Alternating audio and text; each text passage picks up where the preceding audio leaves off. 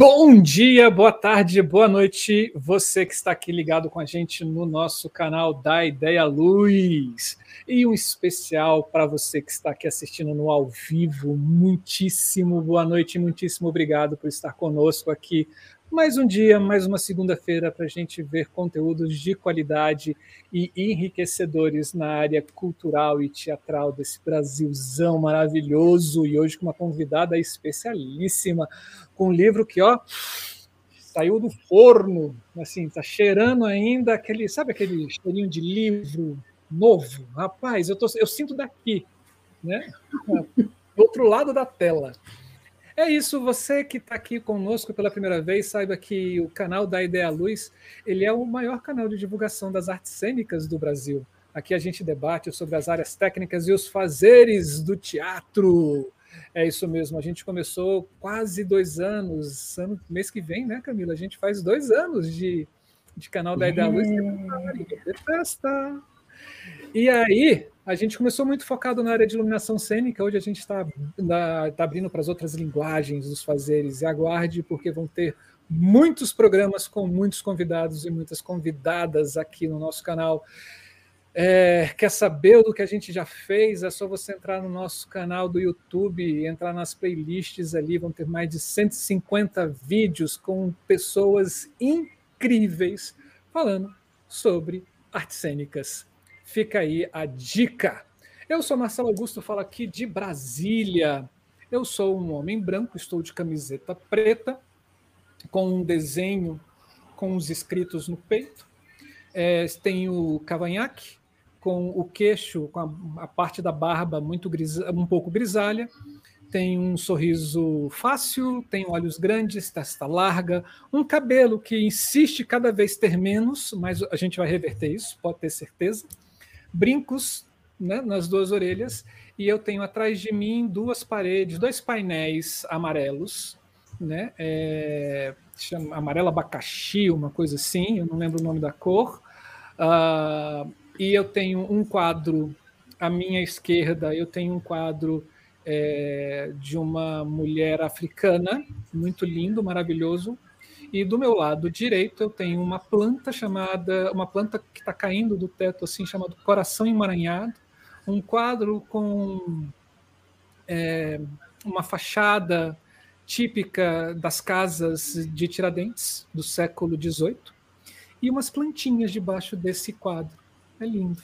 Estou na minha sala, então não se não se assuste se de ver alguém passando aqui atrás. É a pessoa que eu amo, entendeu? E aí é uma forma de botá-la no canal. eu virei. Eu ficava para aquele lado de lá, agora eu virei para cá e não tem como ela fugir, ela vai aparecer. E eu estou do lado aqui da nossa digníssima, linda, maravilhosa mineira. Por favor, mineira, se apresente. Gente, antes de me apresentar, eu vou fazer um parênteses. Não sei se vocês perceberam, né? O Marcelo agora está todo, tá todo assim, é, respirando, suspirando com esse ambiente novo da casa dele, porque ele acabou de pintar a casa, de é refazer os cantinhos. Então ele tá assim, olha aqui, gente, minha casa. Ô, oh, gracinha! Um dia eu vou para ali, eu viro para lá e vocês vão ver minha parede azul. Ela tem colocar coisas ainda, mas esse dia vai chegar. Bom, gente, muito bom dia, boa tarde ou boa noite também para você que está assistindo a gente depois aí no futuro. E boa noite para você que está aqui com a gente agora. É um prazer estar com vocês aqui mais um dia. E eu quero dizer para todos, todas, todes, sejam bem-vindos, bem-vindas e bem-vindes ao nosso canal. Meu nome é Camila Thiago, sou iluminadora, falo diretamente de Uberlândia, Minas Gerais. Eu estou aqui sentada no escritório da minha casa, sou uma mulher branca, eu tenho cabelo castanho escuro, mas ele está com coque amarrado em cima aqui. Uso um, um fone de ouvido preto, estilo travessa, é, tenho uma testa razoável, uma sobrancelha clara, os olhos grandes, um nariz fino, um tanto grande, uma boca pequena, mas é tá vermelhinha que eu passei um batom hoje, olha que charme. E estou vestindo uma blusa verde. Atrás de mim eu tenho uma estante com alguns livros suspensa. É, em cima dela tem uma samambaia que está caindo sobre a minha cabeça. E do lado tem uma logo do Da Ideia à Luz bordada lindamente pelo. pelo vou fazer um merchan aqui, o Instagram Papel Manteiga. É uma artista aqui de Uberlândia, muito querida, chamada Renata Paixão, e ela tem esse trabalho com papel manteiga, né, que é artesanal de bordado, muito bonito. Então, tá aqui a logo bordadinha por ela. Gente, como o Marcelo disse, hoje nós estamos aqui com o programa Livro, esse programa em que a gente traz autores e autoras para falarem sobre os seus livros. E hoje a gente está aqui com a queridíssima Natália Lana para falar sobre o livro. Só um minutinho, que eu tenho a minha colinha aqui que eu não lembro, Manual Básico de Cenografia Teatral. Muito bom. Então, fiquem ligados que já já ela vai entrar aqui com a gente para falar sobre esse livro maravilhoso. Como o Marcelo disse, está quentinho, quentinho, acabou do forno e a gente vai descobrir como é que a gente faz para adquirir um exemplar. É isso, pessoas. Então, antes da gente começar, chamar a Natália, queridíssima, para conversar com a gente. Não se esqueça, se inscreva no canal, né? canal de conteúdo na internet, gente assim, ele é raro. Então se inscreva, fique, chegue junto da nossa, da nossa do nosso clã, né? É, deixa o joinha no vídeo, se você gostar, com certeza vai irá gostar. Se quer receber notificações dos conteúdos maravilhosos que a gente coloca aqui no canal, é só você acionar o sininho que o YouTube te fala, ó, tem conteúdo massa chegando lá no canal da Ideia Luz. E se você quiser se tornar membro, é só você procurar aqui em algum lugar desse vídeo, vai ter um botãozinho escrito membros, e aí você pode se entrar para essa comunidade mais patrocinadora, mais fomentadora das artes, com um valorzinho mínimo, somente para que a gente possa ter esse gás de impulsionar o canal cada vez mais para chegar nesse Brasilzão, que esse é o nosso sonho e a gente acabou de lançar a nossa vaquinha virtual. Isso mesmo, a gente quer dividir um abacaxi com vocês.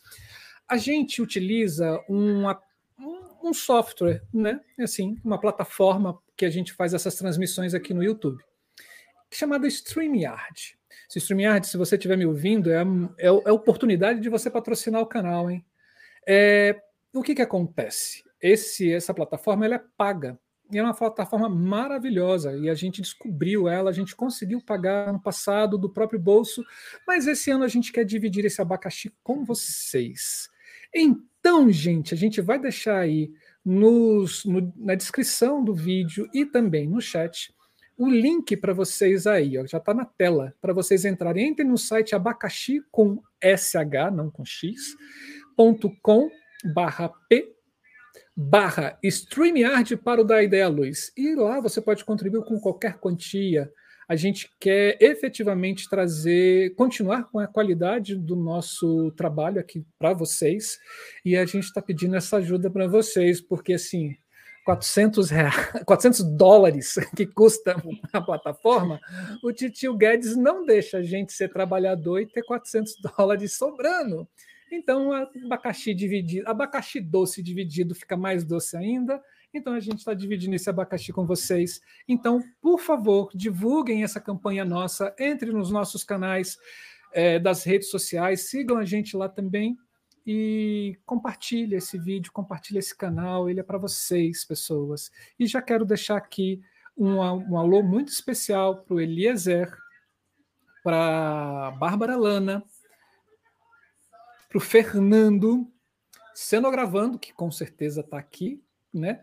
Ah, e quem mais, gente? E são só essas pessoas que estão no chat. Você pode colocar seu nome no chat. Márcia diga um também. oi para gente. A Marcelana, diga um oi para gente, né? Que a gente também coloca vocês aqui no nosso canal. É, e fica o convite também, se quiser ser membro, fica à vontade. Já falei isso, né, Camila? Já, então pronto, cala minha boca. É isso, gente. Um abacaxi dividido. Um abacaxi sozinho, ele fica azedo, mas um abacaxi dividido vai ficar doce. Vamos deixar doce esse abacaxi, minha gente, dividir o rolê. Gente, é o seguinte, ó, falar rapidamente aqui. a revista Luz em Cena, você já sabe o que é? Se sabe, maravilha. Se não sabe, gente, vai atrás. Revista A Luz em Cena é uma revista que foi lançada ano passado e é uma revista que está falando sobre esses fazeres das artes cênicas, né? A gente vai aí é, receber artigos sobre cenografia, figurino, sonoplastia, projeção, iluminação. Então, convido vocês a lerem a revista que já está no seu segundo número e nós estamos com inscrições para o terceiro número aberta até dia 31 desse mês. Procura, né? A revista Luz em Cena, e lá tem o passo a passo para como você faz a inscrição. E o tema desse dossiê, desse número 3, chama Ritos e Passagens da Luz. Mas a gente está com uma novidade quentíssima que é o fluxo contínuo que, que é isso, Camila? Fluxo contínuo é o seguinte: independente se o seu artigo, o seu relato, a sua entrevista, né, o seu memorial, que são as possibilidades de escrita que tem na revista, independente se tem o tema relacionado com o dossiê ou não, se não for relacionado com o tema do dossiê, vai para o fluxo contínuo. Então, se você que está falando aí sobre figurino, sobre cenografia, sonoplastia, projeção, Conta pra gente, ah, tem um processo muito bacana que eu vivenciei há um tempo atrás, gostaria de escrever o um relato sobre ele. Maravilha, gente, faz e faz a submissão no fluxo contínuo que está valendo também. Então essa é a minha dica de hoje. Você tem dicas, Marcelo?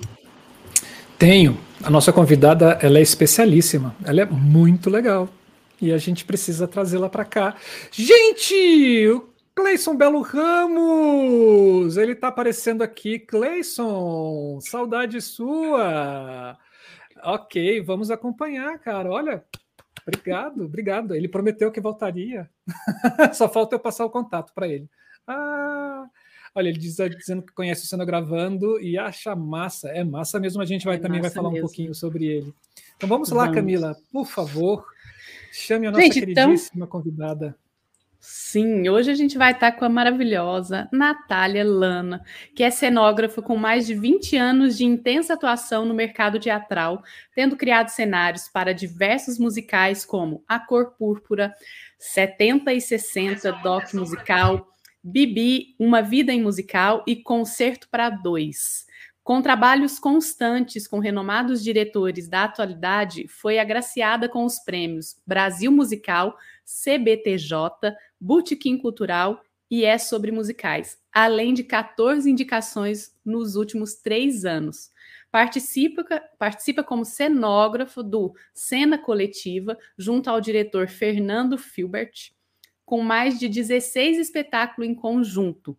Além do teatro, atua em outras áreas da cenografia, tendo criado cenografias para show, como a turnê Carbono, do cantor e compositor Lenine, que inclusive eu vi fotos e vídeos maravilhosa, e o DVD Hello Mundo, de Ludmilla, além da comissão de frente da Mangueira do Carnaval de 2020.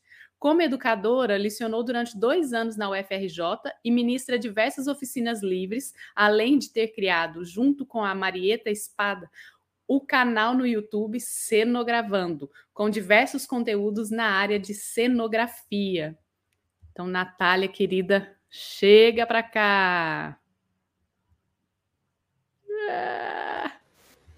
Boa noite. Estou muito feliz com o convite.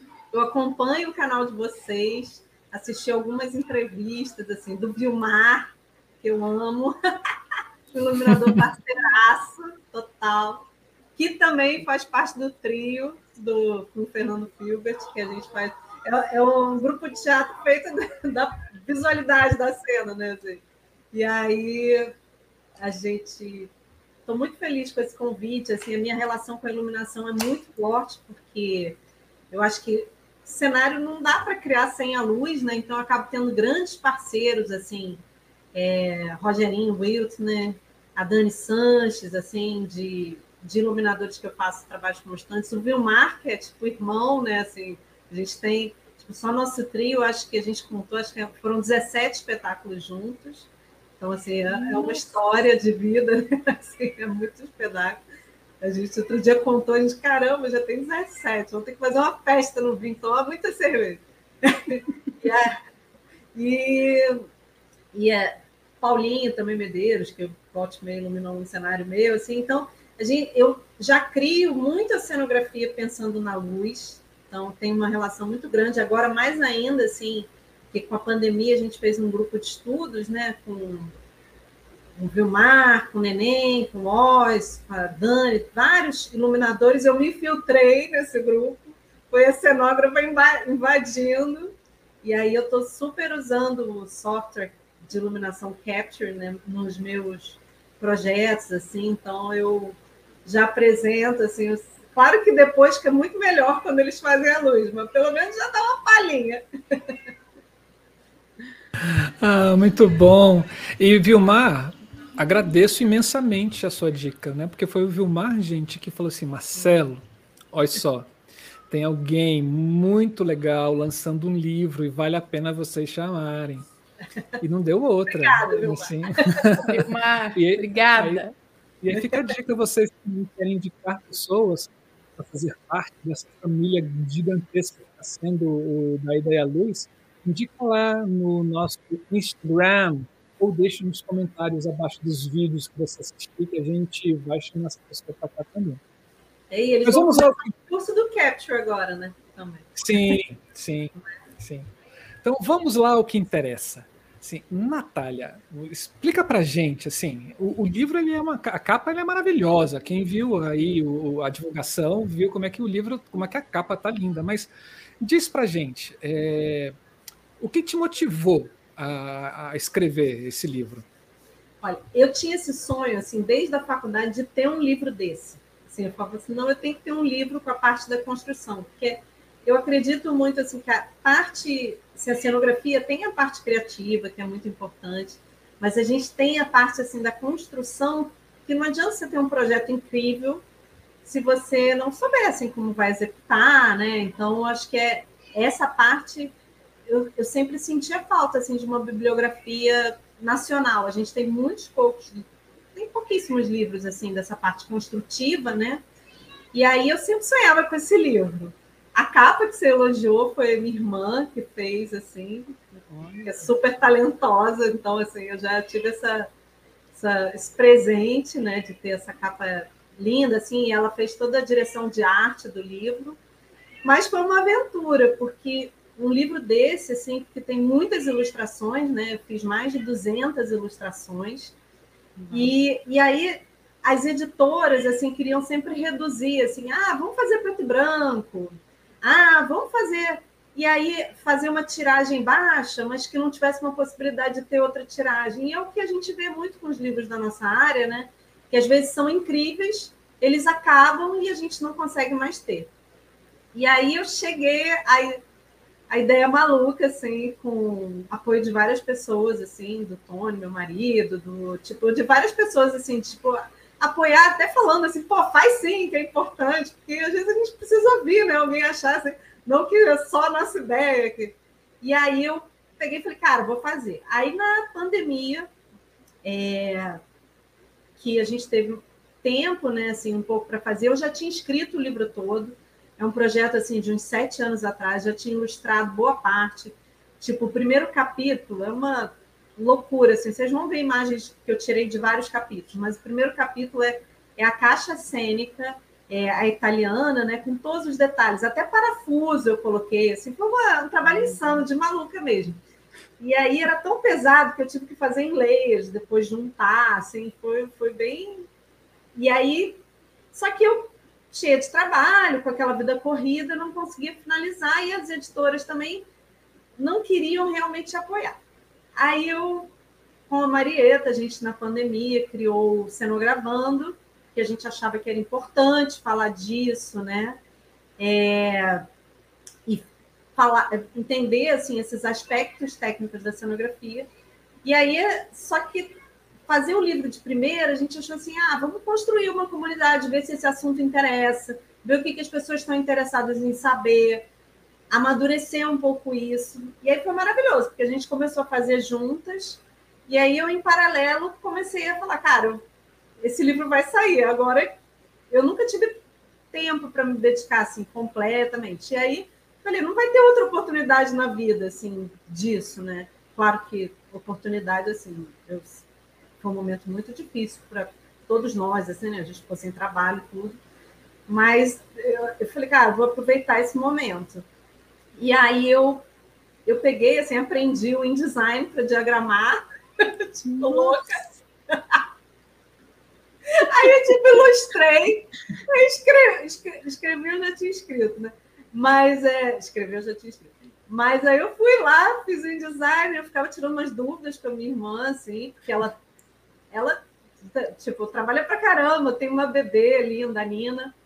É, e, e aí é impossível dela fazer tudo isso. Esse livro é, é, são horas insanas fazendo, horas insanas. Aí ela revisou, claro, tudo para sair do jeitinho, né? Claro que um errinho ou outro sempre tem faz parte, né? Mas agora a gente já fez a segunda edição, corrigiu umas coisinhas, mas até que eu tenho apego aos erros. Eu estou começando a achar que, tipo, errar, a gente aprender a errar, né? É bom.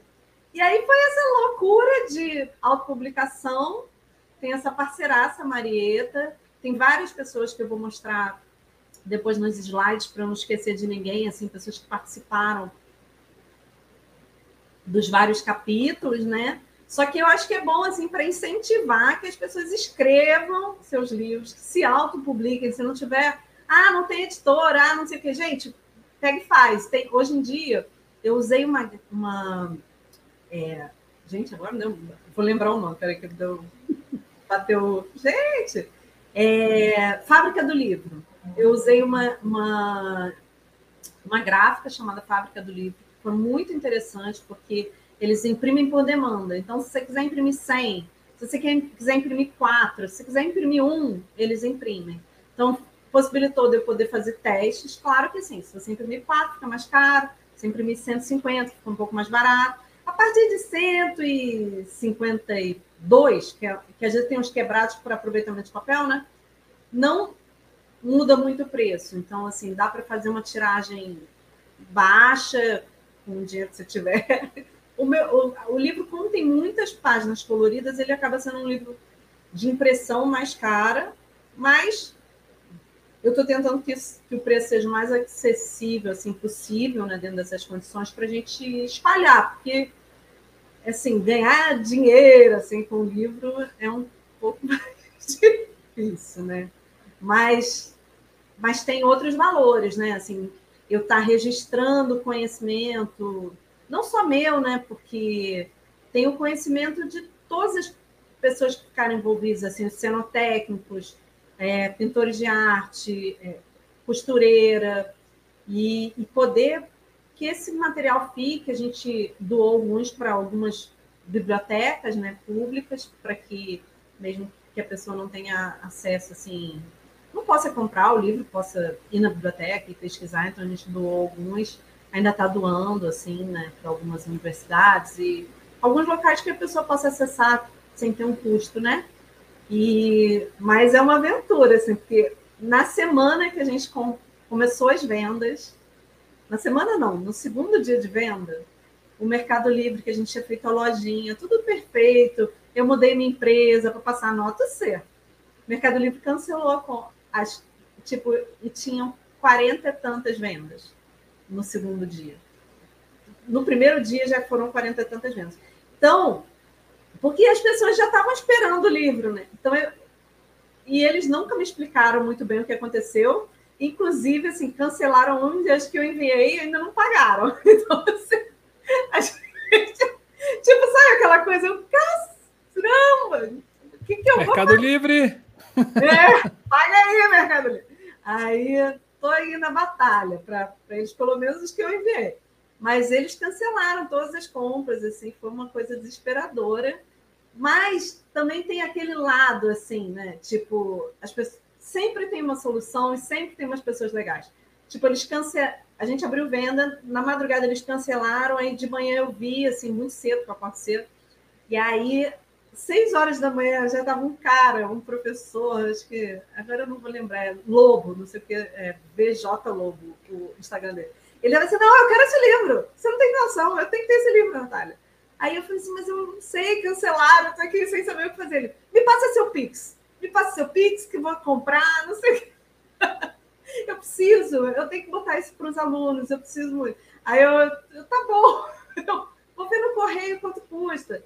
E aí, outra coisa que é muito legal de se falar, porque eu estou querendo incentivar que outras pessoas façam livro para eu comprar o livro dessas pessoas. Então, eu vou dar umas dicas aqui.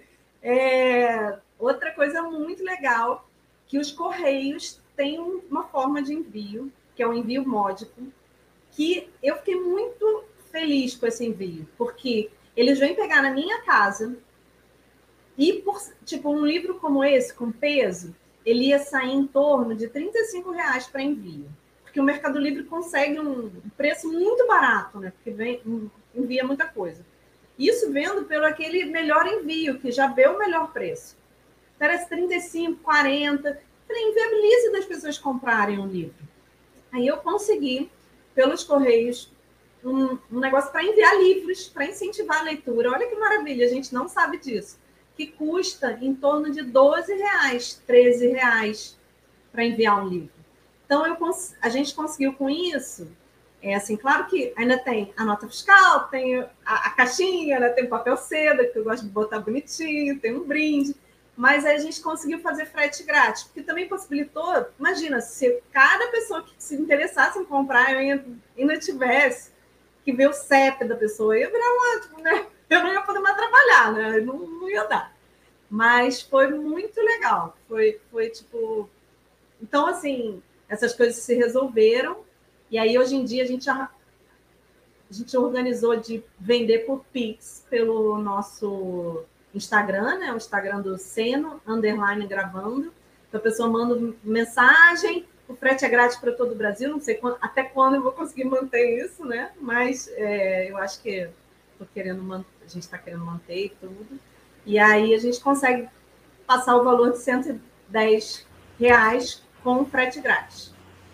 Então, assim, então, essa aventura, assim, de. Agora eu tô com outra aventura que é emissão de nota Dunphy. Porque a gente que sempre emite nota simples, né? Do, tipo, nota carioca, não sei como é que é na cidade de vocês.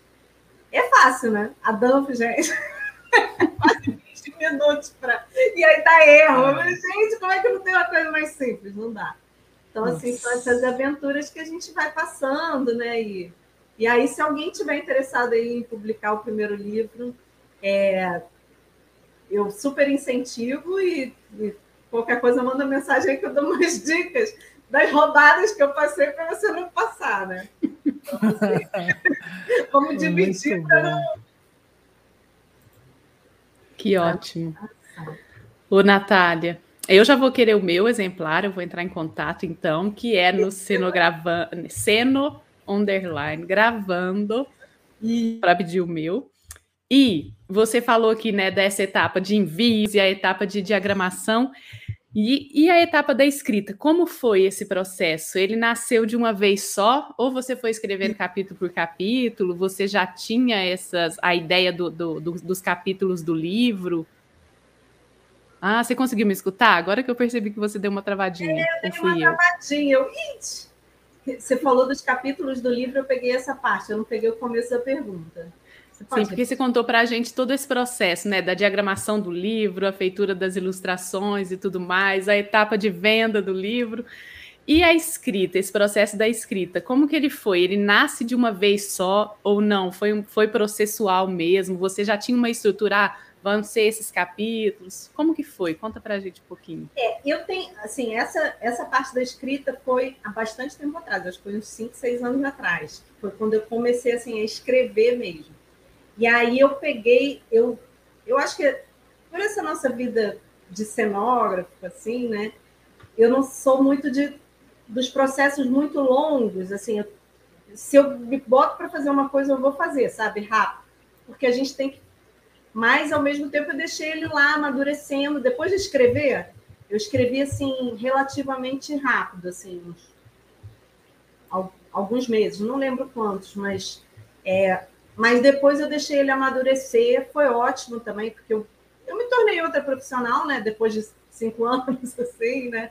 Então foi, foi bom também porque eu introduzi uma parte mais, porque a princípio eu tinha escrito um livro muito, muito da parte construtiva. E aí eu senti que as pessoas também se interessam pela minha parte criativa. E aí eu quis colocar isso também de experiências, de, de falar coisas que talvez eu não tenha ouvido quando eu quando eu estava começando, estudando cenografia, que era assim, essa relação com o erro, essa relação assim de, de entender que o que, que, que só faz quem erra faz, né? Quem não faz não erra, né? Então assim, uhum. se você está ali no jogo da vida, se jogando nessa arena aí para fazer as coisas, você vai errar, você vai acertar, você vai pedir desculpas, vai e vai e, e também aprender a ajuda, né? Assim, então, é, a princípio eu estava assim, cara, vou fazer todo o livro, parte de adereço, aí depois eu falei assim, ah, não, vou pedir ajuda e somar mais pessoas nessa história. Então, assim, a parte de adereços eu acabei somando é, aderecistas, que eu vou falar o nome aqui, e a parte cenotécnica, a parte de pintor de arte, mas a estrutura do livro, assim, a, a espinha dorsal, é, eu fiz assim, tipo, muito sabendo, pensando no meu processo de trabalho. Assim, pensando assim, o que, que eu tenho que saber? Assim, a gente trabalha muito com a caixa cênica italiana, né? É, apesar de eu adorar trabalhar com arena e outros espaços alternativos, mas assim, se você está trabalhando com iluminação ou com cenografia, é importante que a gente saiba essa nomenclatura. É importante que saiba assim, a bambolina, onde é que a bambolina tem que ficar, qual é o nome da bambolina, né? qual é o nome da perna, qual é o nome da, da caixa contrapeso, como é que ela funciona, como é que funcionam essas maquinárias, como é que funciona a pintura de arte dentro dessa cenografia. Então, assim, isso, a espinha dorsal foi muito assim do meu fazer teatral, junto com muitos profissionais que eu trabalho, né? Então, assim, vocês vão perceber que é um, é um livro assim para é um manual é, por isso que a Camila esqueceu o nome, porque o nome é enorme, né? Porque também, né, tipo, podia botar só. Só que, na verdade, as pessoas acabam falando, ah, o livro do cenogravando, o livro verde.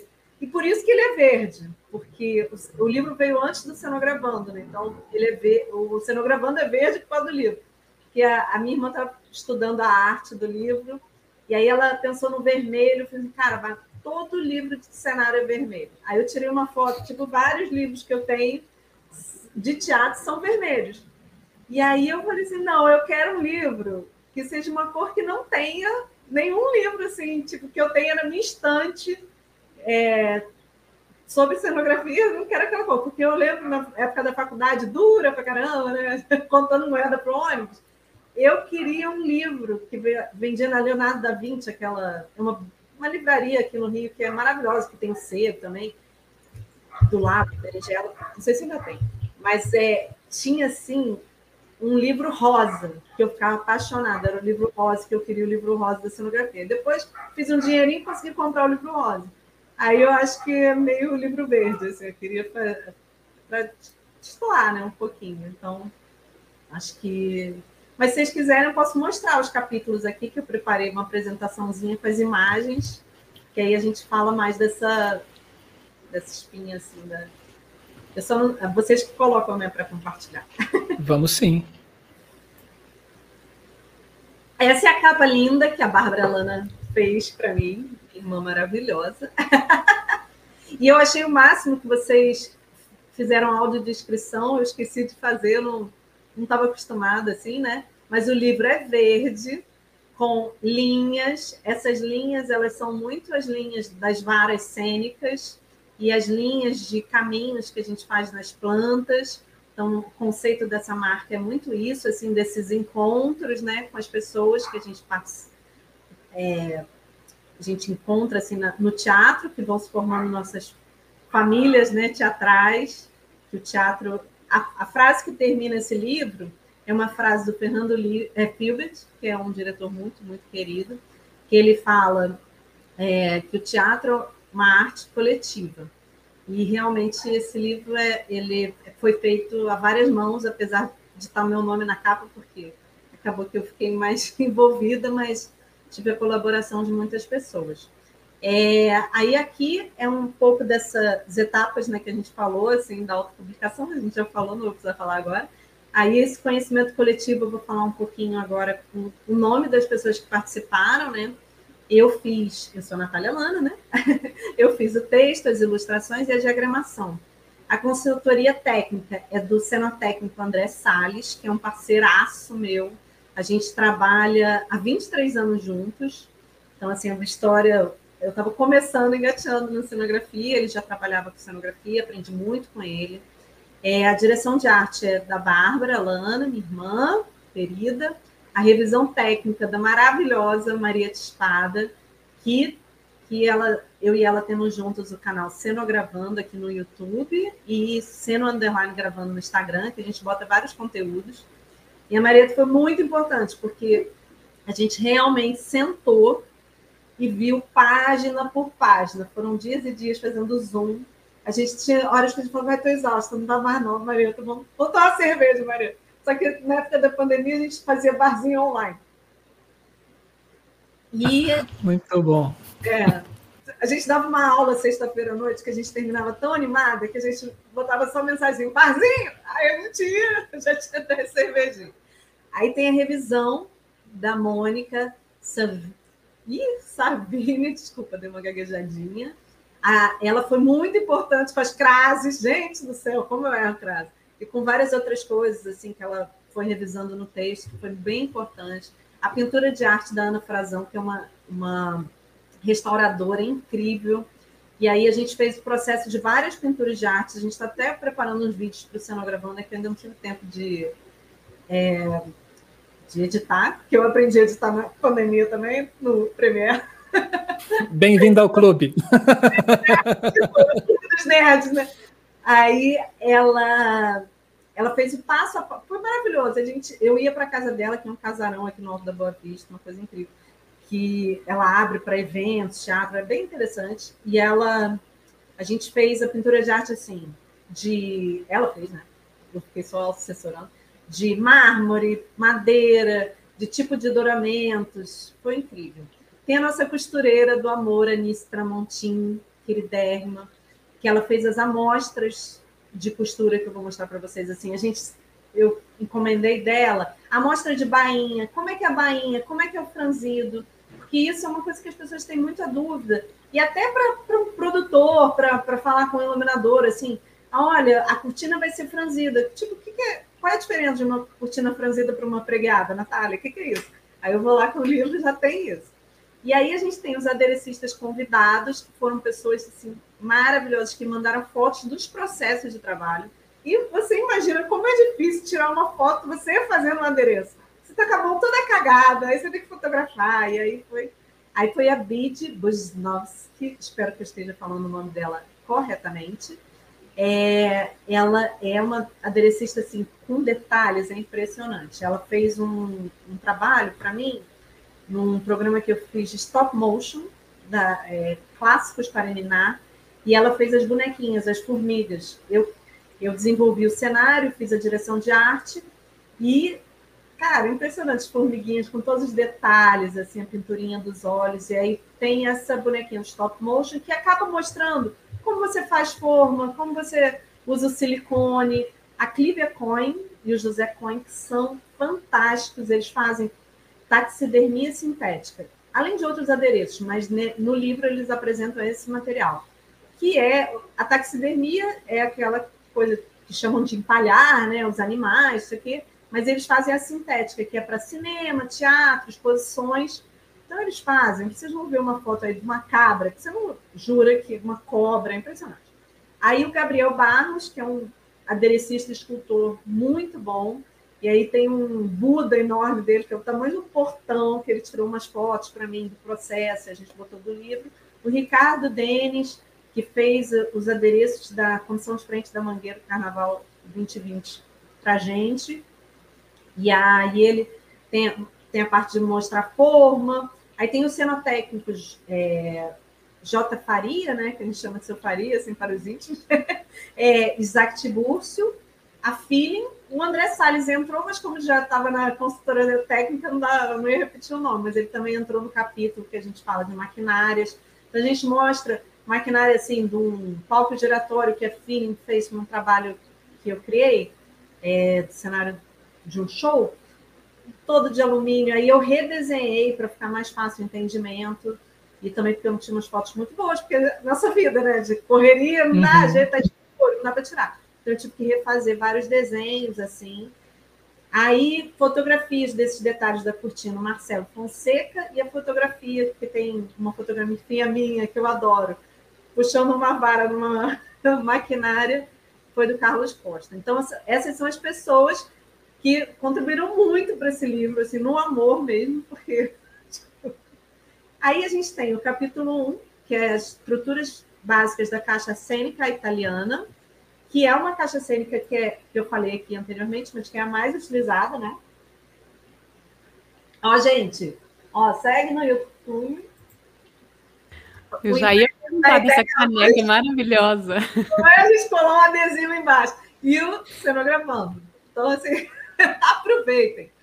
É, e eu, para esse capítulo, eu desenhei toda esse, essa caixa cênica em 3D, com todos os detalhes então, tem todas as nomenclaturas, e depois tem uma parte de texto falando, tipo, cada um desses elementos, que é muito importante que a gente saiba, que a gente entre no teatro sabendo essas nomenclaturas, porque... E até coisas importantes, assim, tipo, a cortina... cortina tem lugares que chamam cortina e outras porta-corta-fogo. Você não pode botar nenhum elemento de cenografia embaixo. Então, assim, você não pode criar nada que trave essa cortina. Então, são conhecimentos que a gente ganha no fazer, né? mas que é importante que a gente passe também. Aí foi o que eu tentei. Então, assim, esses aqui são só são só duas imagens desse capítulo, mas são várias. É um capítulo bem extenso, mas assim, olha o nível de detalhamento. Tem aqui eu acho que não sei se vai dar para ver, mas tem tipo o esticador, o parafuso. Eu fiz tudo isso em 3D, fiz no SketchUp. Baba Vilmar. ah, é. Cara, o Vilmar é tipo, eu ficava assim, eu já trabalhava com 3D, aí eu falei, cara, Vilmar, quando você começar, você vai arrasar muito. E realmente ele tá arrasando, né? Tipo, cara, uhum. cada 3D é incrível. Mas eu quis fazer um 3D mais limpo, assim, não tanto com luz, pra, porque a gente não tem foto dessas coisas, assim, é muito difícil, né? Quer dizer, agora a gente tem, porque tem o capítulo 12 aí, que vocês vão ver, peraí. Esse é o capítulo 2, que são ferramentas utilizadas. Aí tem desde ferramentas elétricas, manuais, então, assim, alicate, qual alicate você tem que comprar para trabalhar com energia? Essas questões que a gente trabalha no dia a dia, mas que é importante que a gente saiba que existem, até para assim, ah, sei lá, eu quero um acabamento na madeira. Como é que faz isso? Ah, com a tupia. Então, você tem que saber esse linguajar, né? O capítulo 3, que a gente fala dos profissionais ligados à cenografia, porque a cenografia, às vezes, fica um pouco com o nome do cenógrafo demais. Apesar de eu estar nesse momento assinando, eu já fui pintora de arte, já fui aderecista, já fui assistente, é, e ainda faço várias dessas funções assim no meu trabalho, mas eu hoje em dia assino mais os meus trabalhos. Então, eu acho importante entender quantas pessoas podem estar trabalhando nessa área, até para os estudantes aumentarem a gama de possibilidades são profissões que você pode viver disso. Eu comprei minha casa com cenografia, minha conta de luz é paga com cenografia. Então, assim, eu comprei, eu nem assinava tanto, fazia muito adereço, fazia muita coisa e, e a gente vai vivendo disso. E um glossário básico de termos teatrais, né? Para a gente saber algumas coisas que a gente só fala nos palcos e que a gente, a gente fica meio perdida, né? Tipo, galharufa, né? Uhum. E aí tem umas coisas assim também de apontar o prego. O que é apontar o prego?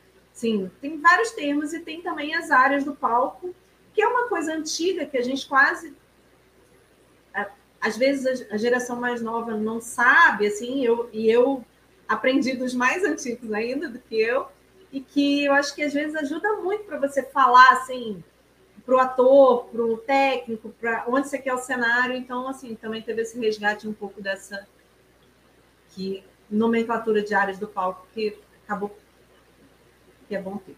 E aí a gente tem um glossário básico de materiais, que é um, um capítulo muito é, mais de texto, assim, falando de VXN, compensado, qual o tamanho do compensado, para que, que você usa cada compensado. E aí tem também, assim, tipo, tipos de parafuso, porque às vezes você está numa montagem, precisa pedir para um assistente ou para um, um produtor pô, eu tenho que comprar um parafuso é, autobrocante. Como é que é esse parafuso autobrocante? Você consegue, a internet ajuda muito, mas às vezes você ter num lugar todas essas informações, também você fica sabendo que isso existe, né? É, aí a gente tem um capítulo 5, que é a estrutura básica de madeira e ferro, que tem desde assim, gente, aqui tem ó, uma homenagem aos iluminadores, um pé de galinha. Tô vendo. Gente, meu olho, meu olho bateu assim rápido. Eu falei assim, gente, um pé de galinha. É, a gente fez um post do pé de galinha, foi tão sucesso, acho que foi o post com mais sucesso. Falei, gente, mas os iluminadores têm carinho por isso.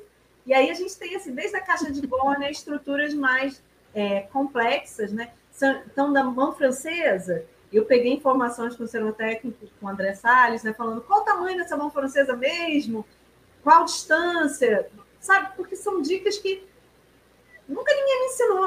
Quer dizer, na universidade, assim, eu não aprendi isso, mas no dia a dia eu aprendi muito com esses profissionais. Então, eu quis deixar registrado esse conhecimento técnico deles Aí, assim, como faz um, um praticável? Qual a diferença de cada praticável? É, o que, que é coléia? O que, que é americana? Então, assim, mas isso de tudo, assim, de trainel, de painel, de tem muitas outras estruturas. Arquibancada. Aí o capítulo 6, que é de cortinas, maquinárias de cortinas e detalhes de costura. Que tem, assim, tanto a nomenclatura da cortina com essas ilustrações que eu fiz, quanto assim uma, uma, um desenho mais técnico que eu fiz para entender cada uma dessas maquinárias, que você tem que ter chumbada de pesca na base, que você tem que ter argolinhas fechadas, que aqui eu até fiz assim um esquemático, né? E o real, né? Porque o real a gente não bota as cordinhas assim, mas eu tinha que fazer da forma que fosse mais fácil da pessoa entender aquela maquinária.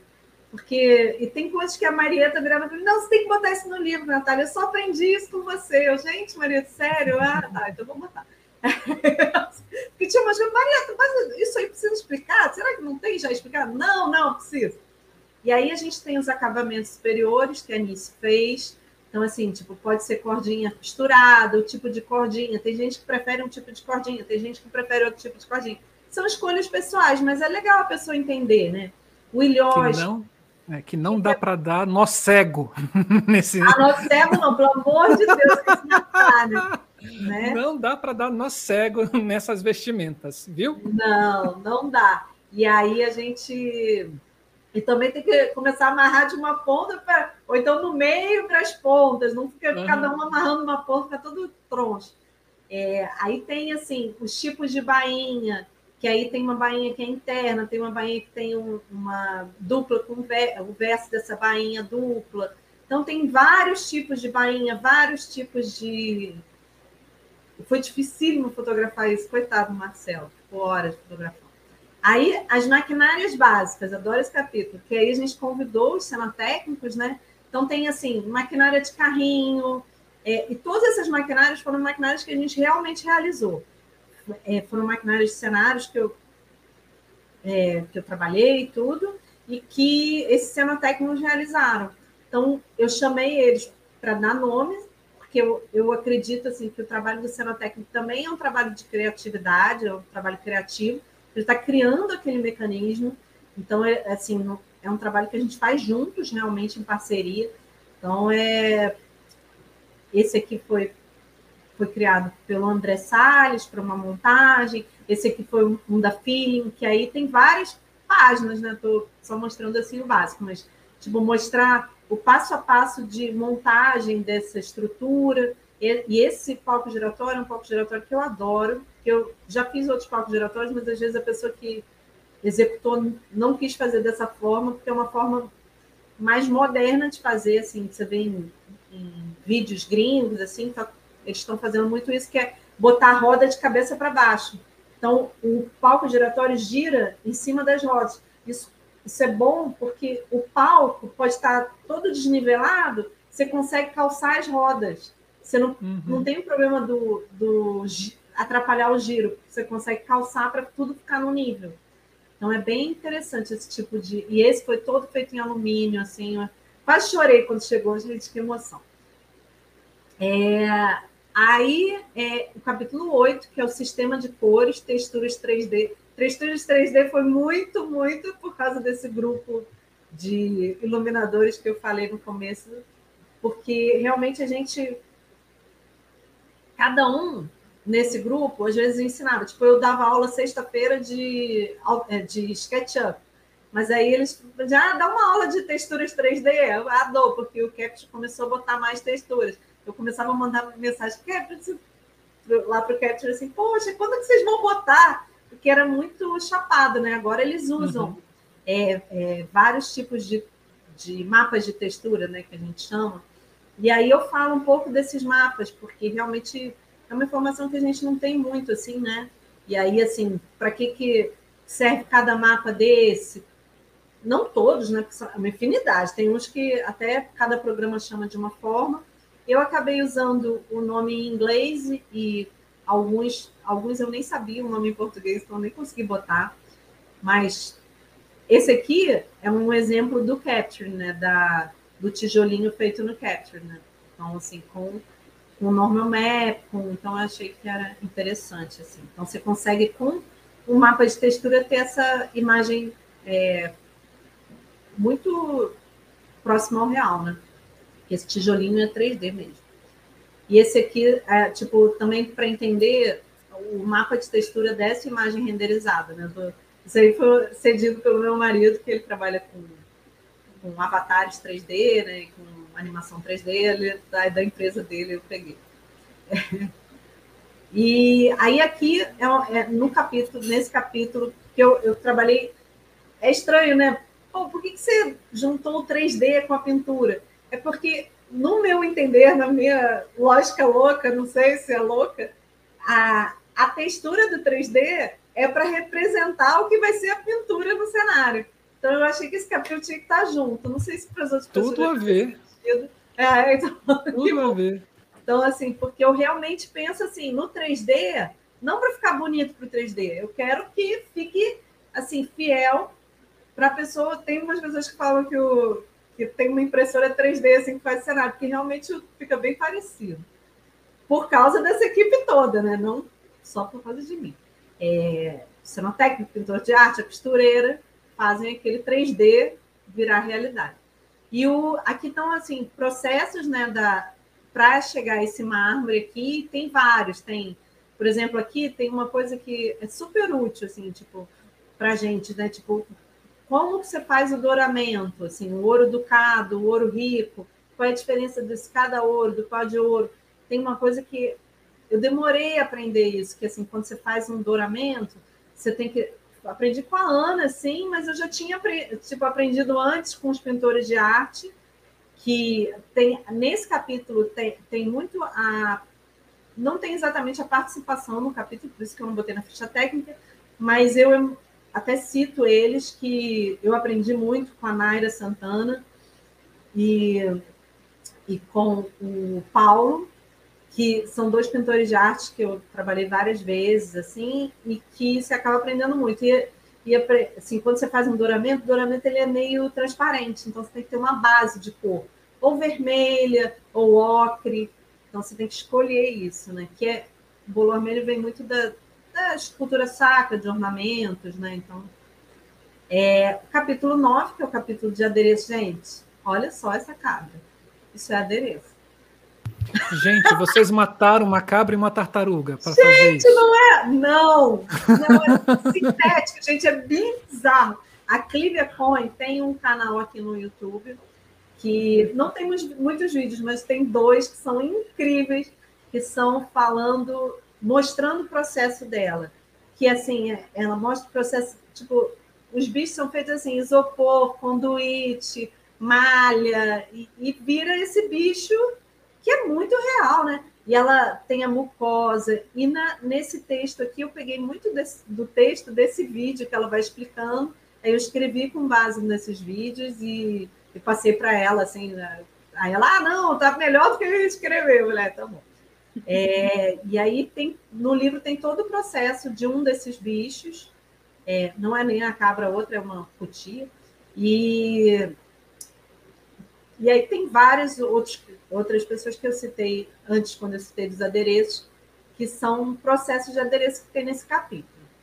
Aí tem esse capítulo 10, que, que é uma parte que a Marieta ama, que é essa parte de logística de produção, porque não adianta você ter uma ideia ótima, profissionais incríveis, não sei o quê, se você não, não bate o orçamento com a produção, se a produção não está ali é, junto com você, entendendo que, as importâncias e também você abrir mão de algumas coisas.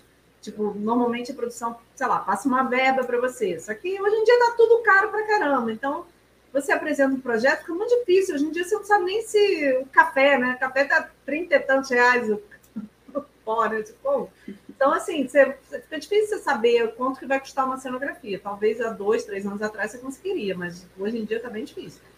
Então, é muito importante você ter essa relação muito perto né, da produção e até para não criar. É, tipo, ah, você apresenta um projeto, não tem o dinheiro, você corta e você faz o quê? Não, eu, eu normalmente eu mostro, ó, tudo bem, a gente tem uma planilha reduzida, a gente vai reduzir isso, para todo mundo ficar ciente, ninguém ficar decepcionado. Uhum. E aí esse, esse capítulo foi muito escrito em cima da experiência profissional com a Gisele Batalha e a Maria de Espada. São duas pessoas que eu super admiro, cenógrafas, né? Que eu super admiro e que trabalham muito bem essa parte da logística de produção. Tá aprendendo, né, Camila? Fazer propaganda do, do nosso da Ideia Luz, né? Você fala um pouquinho, pega a caneca com a logo, bebe, ah, é? mostra com as duas mãozinhas. Gente, né? É. Beijinho. Olha que tô com sede mesmo. Falando, Calma. eu falo agitado. Mas é, Natália, daqui uns dias a gente vai te mandar um vídeo nosso falando: olha, Natália. E olha, isso aqui, ó, que é YouTube, inscreva-se. Ó, Marcelo, já vamos copiar. A gente não pensou nisso. Não. Obrigada né, pela dica. Mas é bom, a gente vai dividindo dicas. E o. Não, no livro tem uma coisa que a Marieta adorou, que eu fiz um marcador de livro que é um escalímetro. Ah, que lindo. Aí é bom, né? Porque todo mundo que compra o livro eu dou de presente o escalímetro, que você vai usando e vai divulgando Uau. a marca. Posso mandar o um arquivo para claro. vocês, porque o escalímetro é difícil de fazer. Você bota, vocês só mudam, mudam para a ideia à luz. E aí o, a gente fez esse capítulo muito assim, com perguntas é, que a gente normalmente faz a produção, e a gente explica por que, que essas perguntas são importantes, por que, que as pessoas têm que trocar, assim, desde assim, entrada do caminhão, que hora o caminhão vai ter que chegar de manhã no teatro, mas assim, tem o horário de circular, sabe? Tem várias perguntas que imagina, o cenário ah, tá marcado para caminhão chegar às 10 horas, mas ele não pode circular, então ele vai chegar às 2 horas da tarde. Então a equipe vai ficar toda sentadinha lá esperando, não vai, né? Não vai dar para fazer isso. Então, tem várias outras perguntas. Aí tem um capítulo que é visita técnica, cálculos básicos, detalhamento e apresentação de projeto. Isso é também muito importante, porque tem coisas assim, tipo, quando você vai num teatro, é difícil, assim, eu lembro quando eu fui assistente, assim, começando, o cenógrafo falou, não, vai lá no teatro, vai lá e, e mede o palco. Eu não sabia que medidas tirar. Aí eu não, aí sempre ficava faltando uma medida, porque eu não, não sabia, né? Hoje em dia eu até sei, mas assim, antes eu não sabia. Eu ficava assim, caramba, eu não sabia que eu tinha que tirar a altura do palco, a altura, sabe? E aí eu, a gente fez essa colinha aqui, que a pessoa pode levar o livro, ou sei lá, tirar uma foto.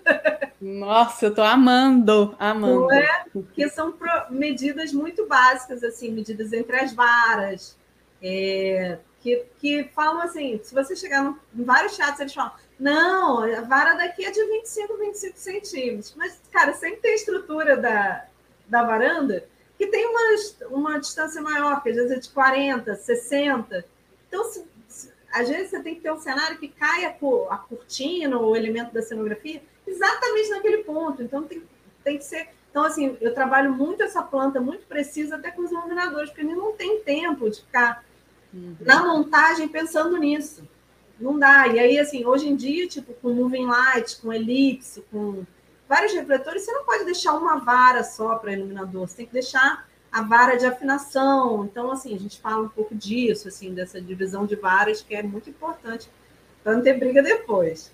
E aí tem cálculos diversos, assim, desde cálculo de rampa, escada, a cálculo de carpete, eu também foi uma coisa que a gente foi aprendendo na, na prática, porque o carpete é metro quadrado. mas ao mesmo tempo que você compra por metro quadrado, você, ele tem dois metros de largura, então você tem que calcular altura de cortina, tipo, como calcular uma cortina? É, porque a cortina, o tecido tem 1,40m, mas imagina, assim, você, você tem que calcular as alturas daquela cortina. Se for fazer uma cortina de 6 metros, por exemplo, sem comprar altura 6,30 metros para poder costurar, fazer bainha, essas coisas. Só que, imagina, se você chega na loja e, e, só passa a medida total, não passa a medida, não sabe a medida de altura, uma das, uma das alturas da cortina vai ficar com uma emenda horizontal. Aí a gente fala desses cálculos que, cara, cenografia tem, tem muita matemática, é, é a nossa vida. E aí, detalhamento, assim, detalhamento a gente fala um pouco, assim, esse é o detalhamento do cenário da cor púrpura, né, que eu criei, e, e aí um exemplo, assim, desse detalhamento, eu falo, falo um pouco da importância, mas detalhamento realmente não teria como se aprofundar completamente, como todos os capítulos desse livro, na verdade, é quase assim, pintura de arte tinha que ter um livro só disso, é, adereço tinha que ter vários livros disso, tipo, vamos fazer livro aí, gente, para a gente difundir esse conhecimento. E Pode essa... publicar um livro por ano, Natália, aí você ah, expande. Aí eu tenho parada do cenário, meu Deus. Aí, esse aqui são umas apresentações de projetos, né? Aí eu quis mostrar dois programas diferentes, assim, a base desses dois 3Ds eu fiz no SketchUp, mas esse eu de cima eu renderizei no V-Ray, que é um programa mais para arquitetura. Então a gente sente que a luz não é muito uma luz de cena, né? Apesar de vender o projeto. Uhum. E no Capture, que é a nosso, nossa nova paixão, né? De vários aqui também deve ser, que você realmente consegue botar luz de cena e tudo. E aí, tipo, esse cenário aqui, esse cenário ele era, era com folhas de papel, né? Assim, era uma gravação. A luz é do Vilmar. Esse, a luz dele ficou melhor do que esse 3D, tá, gente? Eu, eu, esse aí eu fiz para vender o projeto. E aí, isso aqui, eu, eu, o 3D me possibilitou, porque eu não podia ir na montagem por causa da pandemia, que era grupo de risco, não estava vacinado. E, e aí eu, eu medi cada fio desse, passei para. Tipo, a gente preparou os fios, que também imagina, na hora ficar, sobe mais, desce mais, não sei o quê, essa montagem ia durar 20 horas. Né? E aí tinha, tinha um dia só para fazer. Então a gente. O 3D possibilita esses estudos. 3D não é só apresentação, 3D é muito do estudo. Por exemplo, esse 3D aqui, né? Esse 3D, né? Porque é 3D também. A gente usa do SketchUp joga no layout. Então, assim, já aproveita o 3D para fazer o detalhamento. Isso agiliza muito o processo. A gente não tem tempo, né? E aí o capítulo. Natália, você sabe que. Te interromper só um minutinho, porque claro. Foi na pandemia que eu conheci esse universo de 3D, né? E aí fiz o curso, fiz EasyWig, fiz Capture, né? Que eu falei, gente, eu quero entender para ver qual que eu vou adotar. E a coisa que eu percebi que para mim ficou mais importante foi isso de poder estudar sentada aqui na minha casa no computador, angulações de luzes, sabe? Isso aí eu falei, gente, eu não tenho oportunidade nunca de ficar testando, mudando o ângulo, mudando a cor, né? Isso é verdade que você disse, viu? Que além de ser uma apresentação, né, é uma possibilidade de estudar. Não, total. A gente tem que. A gente ganha tempo, né, depois. E, e, erra menos, porque a gente erra no 3D. Né? Ah, botou isso baixo, botou isso alto, testa, né? E, é, e o erro, o erro do 3D não tem custo, né? É, não tem custo. Não, e, e, e não tem a pressão também, né? Porque o, Quer dizer, a gente sempre tem uma pressão de tempo, né? Porque não tem jeito, a gente nunca tem muito tempo, mas ainda mais para o iluminador, eu sinto uma pressão muito grande de vocês na. A gente na montagem também, mas vocês, se tiverem que testar aquilo na hora, deve ser desesperador, né? Porque é muito. O trabalho de vocês é, é, é quase poético, assim, né? Uma coisa efêmera demais, assim, né? Tipo, até, apesar dos equipamentos, é, é como aquilo vai reagir, porque a luz em si, ela, você tem quanto de fumaça usar, né? E aí, esse capítulo aqui, no capítulo 1, a gente mostrou o palco em 3D. No capítulo 12, a gente mostra o palco com fotos mesmo de teatros. Esse aqui é o do Sérgio Cardoso. Ai, gente, que teatro lindo. E eles foram muito bacanas comigo, o Neto lá, que é o coordenador técnico de lá. Ele ele se apaixonou pelo livro quando eu entrei em contato com ele, que eu queria. Eu tinha umas fotos já do 7K12, ele falou assim: não, Natália, eles, todo mundo se apaixonou tanto pelo projeto do seu livro que a gente vai contratar um fotógrafo que vai tirar as fotos. Aí eu, me deram de presente as fotos mais incríveis, assim, e tem várias outras caixas cênicas pelo, pelo acho que são cinco, se não me engano, porque foram entrando e eu já perdi a conta, de que mostra embaixo do palco, como é que é embaixo, como é que. E assim, por exemplo, nessa caixa cênica é uma coisa diferente, que a, a, a varanda de manobra está aqui. Ah, não, peraí, deixa eu mostrar. Aqui, ó. Que tem a varanda de contrapesada, contrapesagem alta, a varanda de manobra e a varanda de contrapesagem baixa. Normalmente, a varanda de contrapesagem, né, que é onde você bota os pesos, é em cima da varanda de manobra, né? Essa aqui, como ele tem um contratiro, aí eu explico qual é o sistema de contratiro que tem. Então, assim, tem, tem ainda essas explicações de cada caixa cênica que é interessante que a gente veja, assim, porque não é uma regra, né? É uma escolha arquitetônica. É... Aí, gente, está acabando. Calma, é muita coisa, né? Não, eu estou amando e eu quero que o departamento de arquitetura compre esse livro. Gente, né? Principalmente Aí... os que vão construir os, os teatros do Sesc. Ah, né? Pelo Brasil afora, né? Ó, oh. Oh. Boa, Marcelo. Vamos sair distribuindo aí para todos os escritórios né, de arquitetura que tem a possibilidade de construir. É, mesmo. Aí tem uma metodologia de projeto e gerenciamento de construção da cenografia, que também é uma, uma esse é um capítulo mais de texto, assim, mas eu achei importante colocar, porque eu demorei a entender que eu tinha que ter uma metodologia de projeto, de processo. E depois que eu entendi isso, os meus processos foram mais tranquilos, mais leves, mais assertivos, né? Porque assim, a gente já tem uma pressão muito financeira, uma pressão daquilo funcionar e tudo, mas a gente escolheu fazer isso. A gente não está sendo obrigada a ser cenógrafo, iluminadores e tudo, né? A gente, a gente escolheu e a gente e eu sou muito grata por conseguir viver disso, né? Então eu criei essas é, é, esse, é, esse capítulo era um capítulo que eu queria convidar vários cenógrafos para falar das metodologias, mas aí eu vi que ia ficar um livro tipo, de mil páginas e não ia dar para eu publicar. Então, mas eu acho que era uma coisa bem interessante da gente perguntar para cada um, iluminador, cenógrafo, figurinista, essas metodologias, né? Porque isso, isso ia ajudar muito os estudantes a acharem as próprias, né? Acharem. E aí, capítulo 14, eu coloco a foto de foto e, e falo sobre dois espetáculos que eu trabalhei, é, que eu criei cenário. Eu escolhi dois espetáculos completamente diferentes, que é o Diário de Farol que já tem um programa aqui do Vilmar, assistam, que é maravilhoso, é maravilhoso. Ele fala do processo de iluminação desse espetáculo.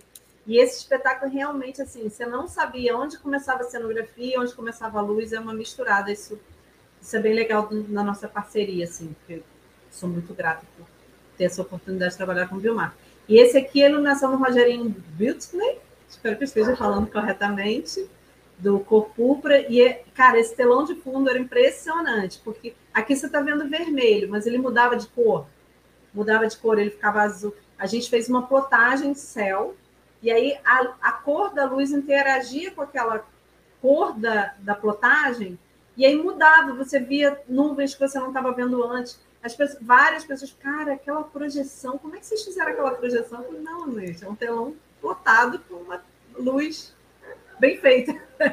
Olha, Isso tem nove teatro. E está viajando pelo Brasil, agora está entrando em turnê. No Seno, no Cenogravando lá no Instagram, a gente colocou até as cidades, é, esse espetáculo é lindo. E aí, momento jabá, né? Assim, se inscrevam no Cenogravando, ativa o sino no, da Ideia Luz, no Cenogravando, e aí acabou a apresentação. Se vocês quiserem parar de Muito bom, Falei Natália. Muito, Não, foi muito bom, muito bom. Olha só, antes da gente dar sequência, eu acho que tem uns, uns comentários aqui que vale a pena a gente, a gente colocar. É, um é do Bruno, né? Assim, na realidade, ele faz uma sequência de comentários. Né? Ele fala assim: falta livros assim na área de cenografia, ainda mais para profissionais do interior que, por falta de mão de obra especializada, tem que fazer todo o processo, desde a criação à execução. Aí ele dá uhum. sequência. É muito bom ter esse trabalho técnico reunido de uma forma didática, direta e ilustrativa. Aí ele faz uma pergunta, né? Eu com certeza vou querer usar esse livro com base bibliográfica nas aulas que estou ministrando. Para professor, tem desconto? O Cleison ah! Belo também faz a mesma pergunta. Né? Ah! Ele fala assim: olha, pergunte mesmo. Preciso adicionar esse material sobre sonografia para ampliar meu ensino, aprendizado e pesquisa na relação luz e espaço. Me chama lá no Instagram, no direct, que aí eu a gente conversa, a gente vê a melhor forma disso acontecer. Tá bom?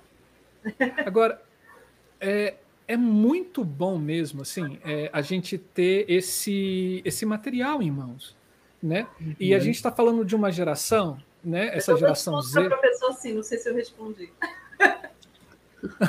Oh. Não, oh. mas é, tem, eu tenho que me limitar, porque eu já estou lucrando nada, eu tenho que pagar não vencer esse livro, gente. Pelo amor eu, de Deus. Te, eu te entendo, assim. A gente faz porque a gente ama, né? É, porque eu botei dinheiro, eu tenho que pelo menos a primeira edição, ela, ela se pagou assim os custos. Aí eu fiz a segunda edição, gastei todo o dinheiro. Eu, eu, eu, te, eu te entendo. Eu te entendo. Como autor de livro também eu sei. Assim, a gente faz porque a gente quer que esse conhecimento chegue às pessoas, né? É. Agora é muito bom a gente ter essa essa nossa prática é, sistematizada, né? Assim, é, quando, quando você falou que, assim, cara, tenho que parar, tenho que escrever, é, eu preciso organizar as ideias. Como é que foi para você é, essa organização das, das suas ideias uh, no momento da escrita? Né? Assim, como é que você fez para escrever? Assim, como é que você se organizava mentalmente para que isso que você tem, que você aprendeu durante anos, pudesse contribuir para as pessoas que forem ler os livros, forem, né, ou que vão ler os livros. É, eu, eu, assim, agora falando nisso, que às vezes a gente faz e depois não lembra como é que fez, né? Mas agora você falando, eu estou tentando relembrar. E aí foi, eu dei aula como professora substituta na Belas Artes, que eu estudei também na Belas Artes, na UFRJ, e e aí ninguém queria muito dar as aulas de, de técnica de montagem. Era sempre uma, uma aula que era meio assim, tipo, aquela matéria que as pessoas não querem tanto dar, porque também é difícil, porque não tem uma bibliografia, né? Não tinha, agora tem. e aí eu, eu falei, não, eu quero dar essa matéria, então eu peguei todas. Só que aí eu percebi assim, cara, eu tenho, só tenho livro em inglês, só tenho livro em francês, sabe? Tipo, tem até em japonês. Mas em português, dessa área, eu tinha os 100 termos básicos de cenografia teatral e um da Funarte. E não mudou muito isso. Tem, uhum. agora, aí tem um que alguém me falou que, que eu não consegui comprar, porque já está esgotadérrimo, que é um manual de cena técnica lá do, do, de, de um professor do Sul, de um cenógrafo do Sul, mas, assim, está esgotado desde a década de 60, sabe? Então, assim, você não, não tem. E aí, eu comecei a montar essas aulas. E montando essas aulas, eu comecei a criar uma didática, assim, como eu faço no meu trabalho. Então, eu pensei, assim, muito, tipo, ah, o que, que eu faço, o que, que é importante eles aprenderem. E aí, eu fui criando essas aulas. E aí, com base nessas aulas, eu falei, cara, então eu, era bom escrever umas apostilas disso. Aí fui escrevendo apo, algumas apostilas, mas mais reduzidas, assim, ah, ferramentas. E aí, até para achar imagens, tipo, não achava. Eu, eu fiz uns modelos, eu não, né, o Cenotécnico, o André Salles fez para mim uns modelos é, de trainel, de praticável, de madeira assim, reduzido para eu levar para os alunos para eles mostrarem. Eu levava eles no galpão e eles adoravam isso.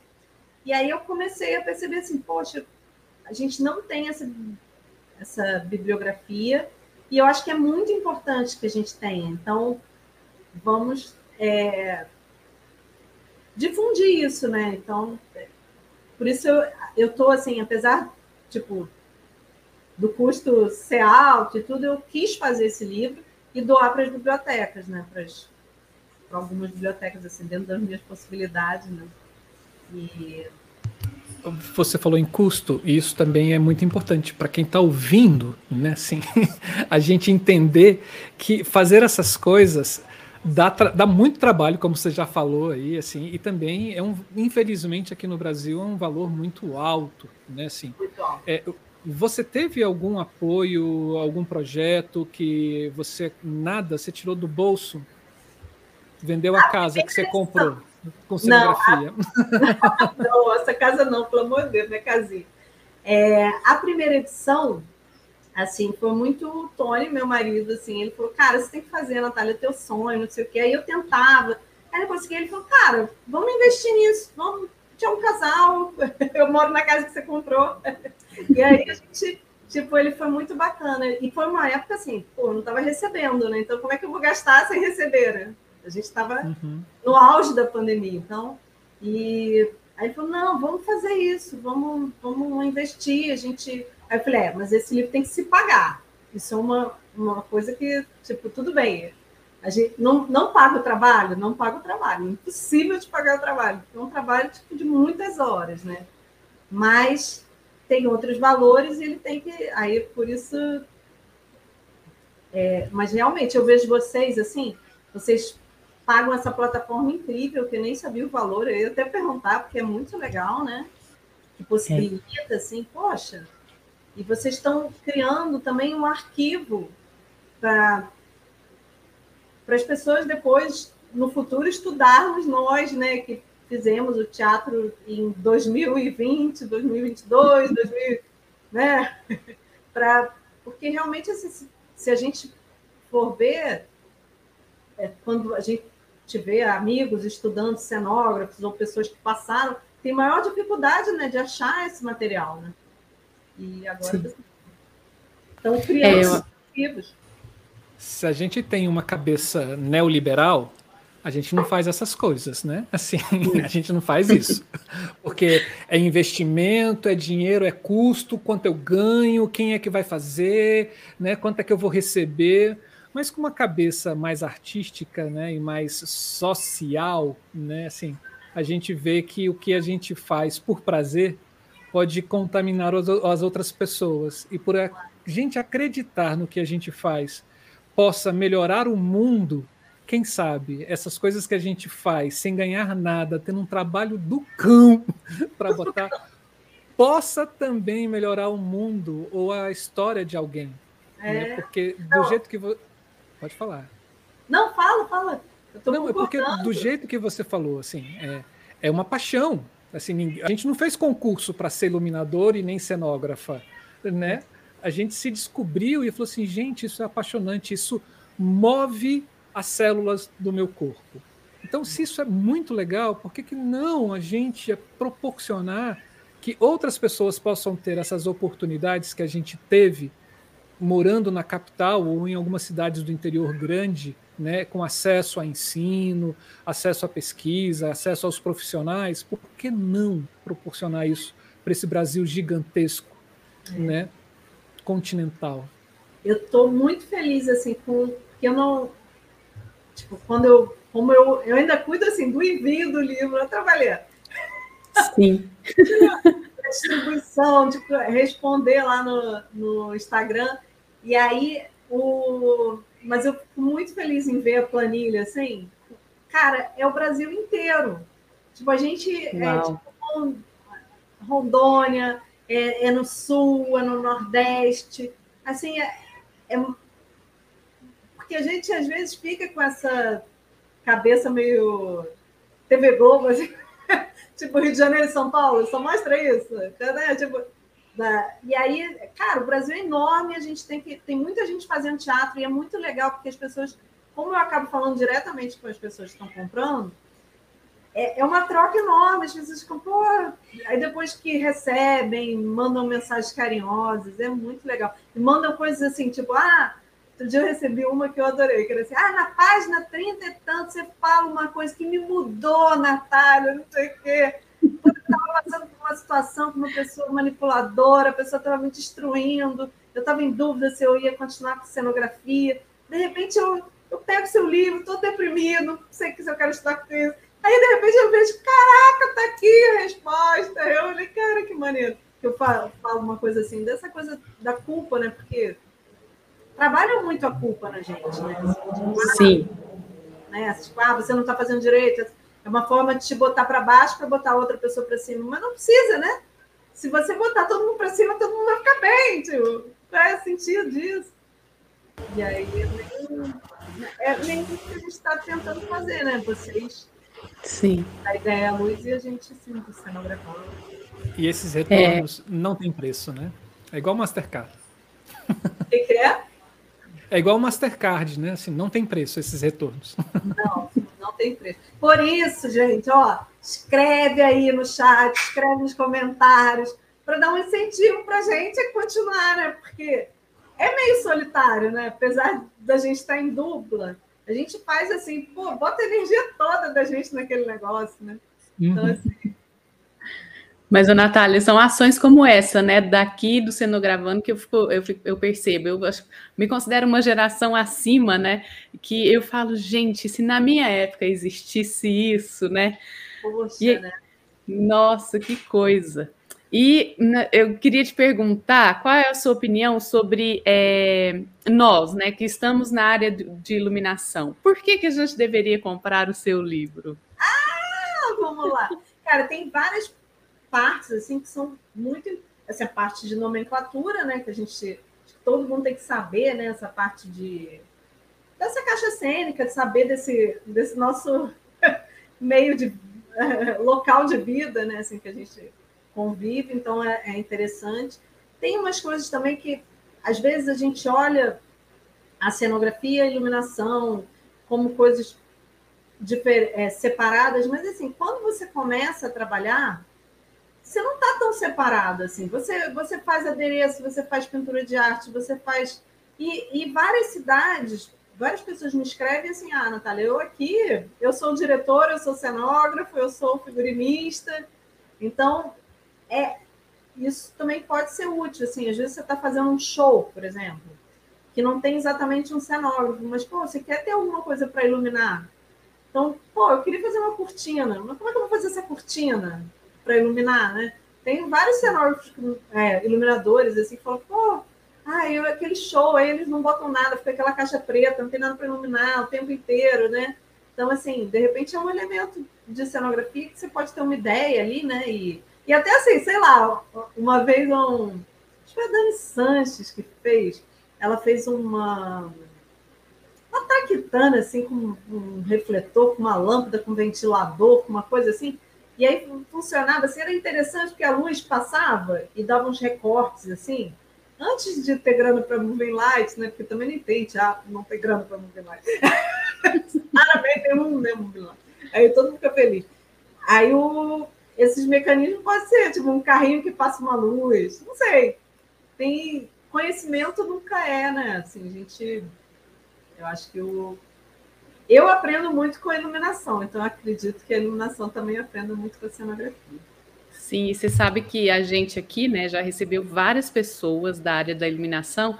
E, por exemplo, eu lembro muito bem do Jatris Miranda falando de umas estruturas com luz que ele criou para poder fazer. Né, é, o intuito dele era luz, mas precisava de criar uma estrutura para o Cordel do Fogo Encantado, show do Cordel. Ah. E aí ele mostrou todo o projeto, desenho, né? Então, assim, eu acho fundamental. O seu livro vai ser de cabeceira de cama para mim, porque é isso. Quando a gente pensa algumas coisas, né? Eu já fiz muita. Acho que se a gente for perguntar para iluminadores e iluminadoras, quem nunca pensou estrutura, né, de luz, de pendurar luz, um cenário luminoso, né?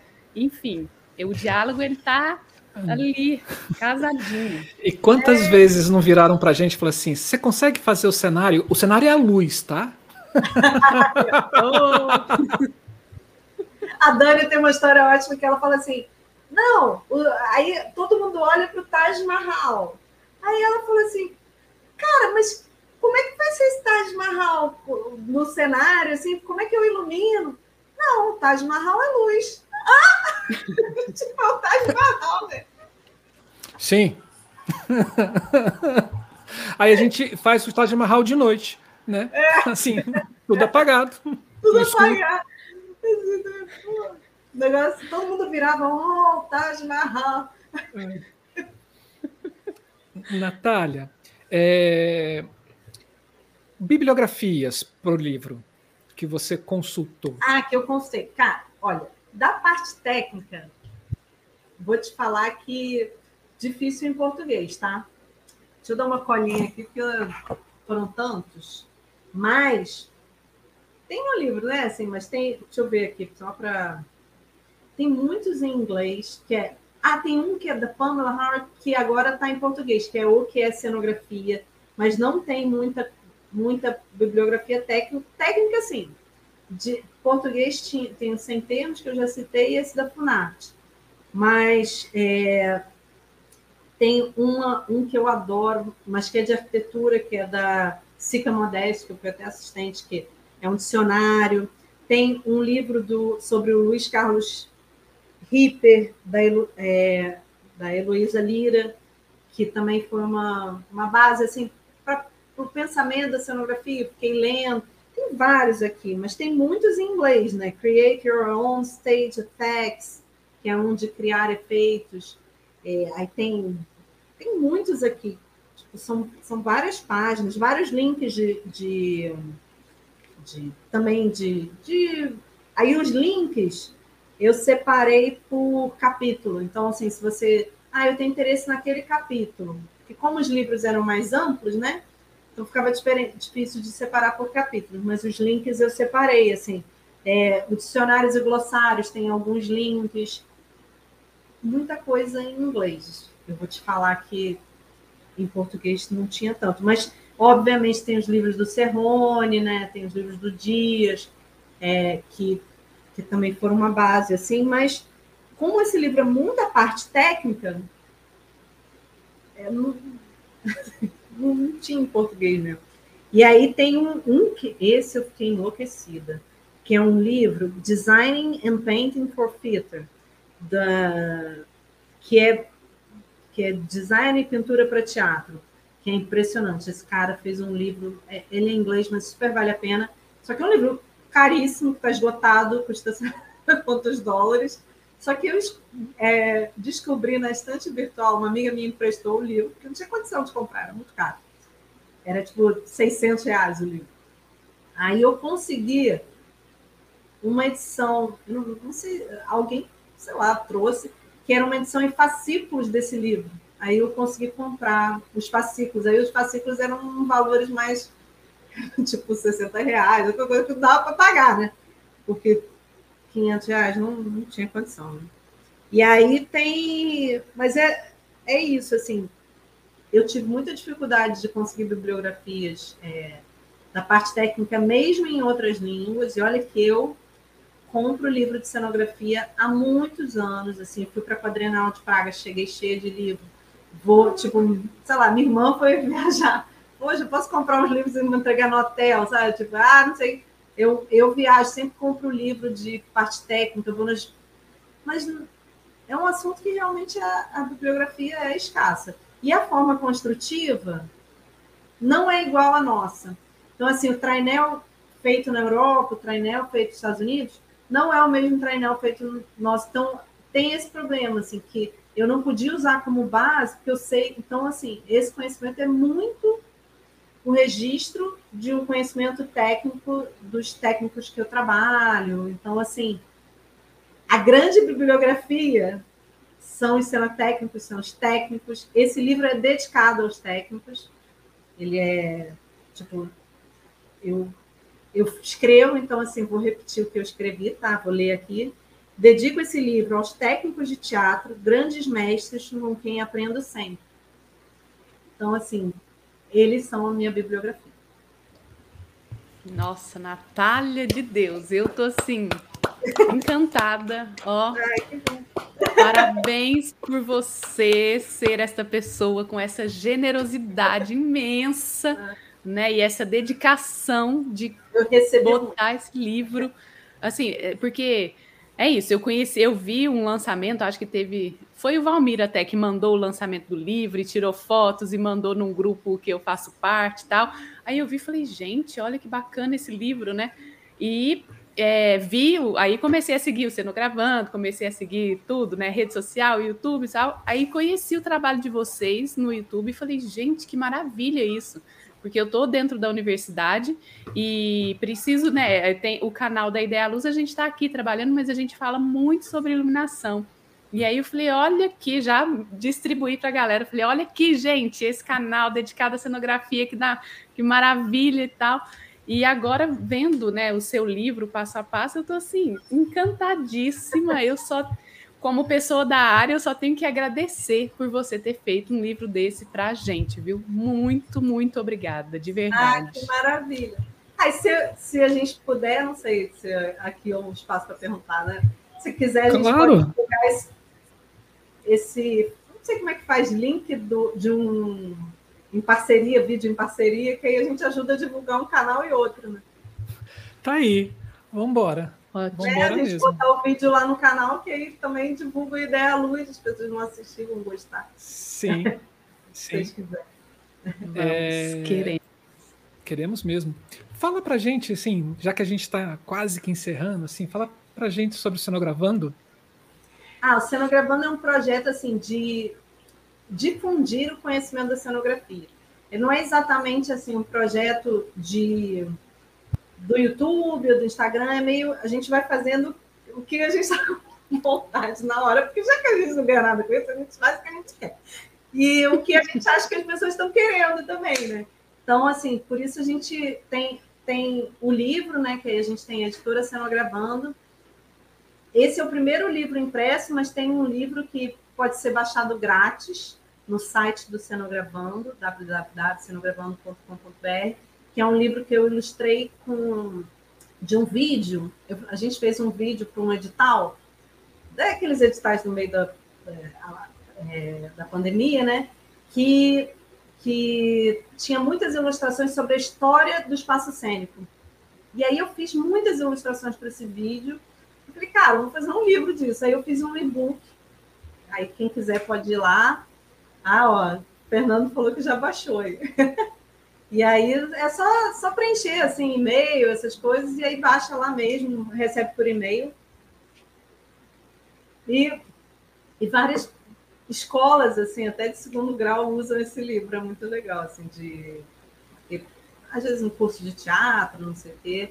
E, é, e foi uma coisa até boa para ficar pensando no espaço cênico, sabe? Então, o projeto do Cenogravando é isso, é a gente falar dessas coisas que movem a gente, valorizar os técnicos e a nossa profissão, porque as pessoas não têm noção do trabalho que dá, não tem. Assim, quando a gente tem um vídeo da cor púrpura, do cenário da cor púrpura, onde a gente explica tudo, assim, explica o projeto, explica o, qual o tecido que a gente usou, como costurou, sei lá, explica várias coisas. Até que a gente teve que cortar umas partes que estavam muito longas.